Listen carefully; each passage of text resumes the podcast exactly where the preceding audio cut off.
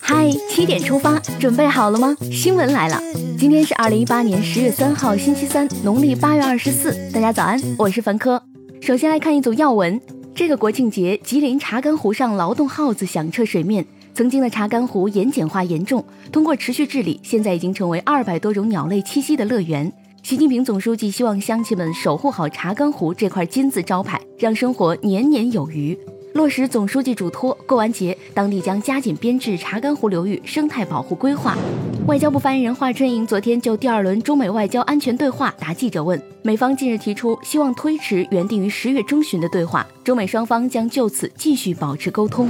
针对美军舰进入南沙群岛有关岛礁临近海域一事，外交部回应称，强烈敦促美方立即纠正错误，停止此类挑衅行为。国防部表示，中国海军依法依规对美舰进行识别查证，并予以警告驱离。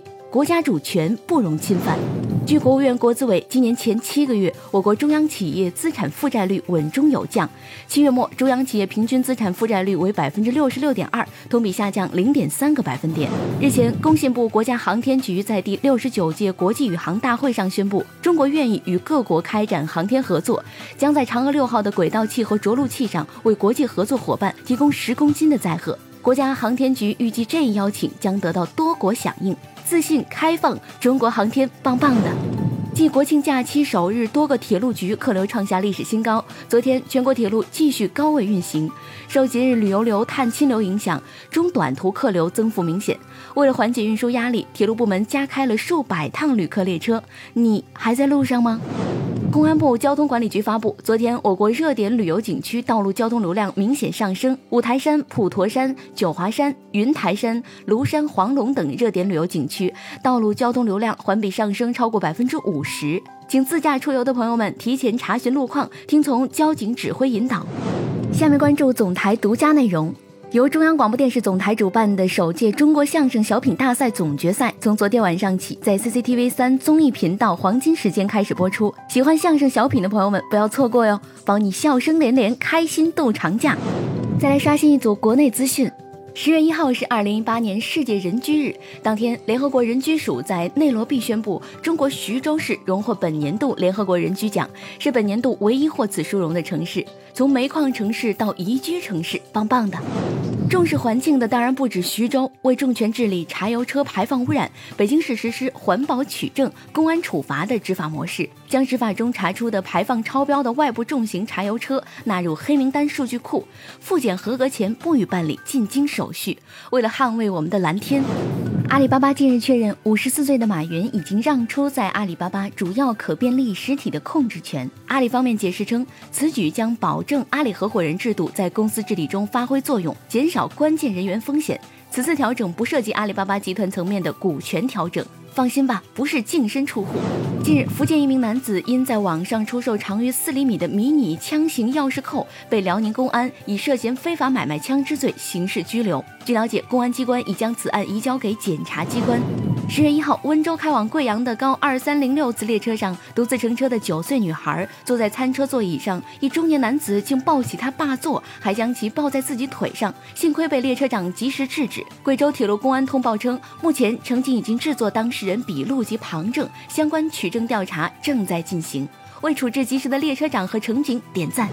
近日，一学生因在群里问开会时间，并艾特学生会主席，被群管理员提醒注意身份，引发热议。昨天，成都航空职业技术学院发布声明称，此事确为学校社团联合会两位同学所为，已对其进行教育。学生会是为学生服务的，官僚风气要不得。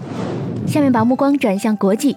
印尼抗灾署发言人苏托波昨天表示，九月二十八号发生于印尼中苏拉威西省的强烈地震和海啸已造成一千二百三十四人遇难。北京时间昨天中午，印尼附近海域再次先后发生五级和五点一级地震，尚无人员伤亡和财产损失报告。美国总统特朗普宣布，美国与墨西哥、加拿大已达成新的贸易协定，取代北美自由贸易协定。新的贸易协定名为《美国墨西哥加拿大协定》，新协议或于十一月底前生效。韩国政府近日发布的数据显示，今年一月至八月，韩国平均每月失业人口数量达一百一十二万人，创下二十年以来的最高值。同时，政府发放的失业补助金总额也创下新高。据俄罗斯媒体报道，已经查明宇宙扩张的速度比人们此前想象的要慢。科学家们的研究结果表明，宇宙最少还将存在一千四百亿年，这个数字大约是宇宙现在年龄一百三十八亿年的十倍，真长寿。接下来是今天的每日一席话。处小者不可以怀大，梗短者不可以极深。二零一六年二月十九号，习近平总书记在党的新闻舆论工作座谈会上的讲话中，引用了“处小者不可以怀大，梗短者不可以极深”。习近平强调，做好党的新闻舆论工作，事关旗帜和道路，事关贯彻落实党的理论和路线方针政策，事关顺利推进党和国家各项事业，事关全党全国各族人民凝聚力和向心力，事关党和国家前途命运。除小者不可以怀大，更短者不可以及深。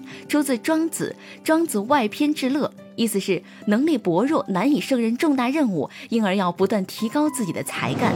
最后来看今天的每日话题：博士说相声送快递是大材小用吗？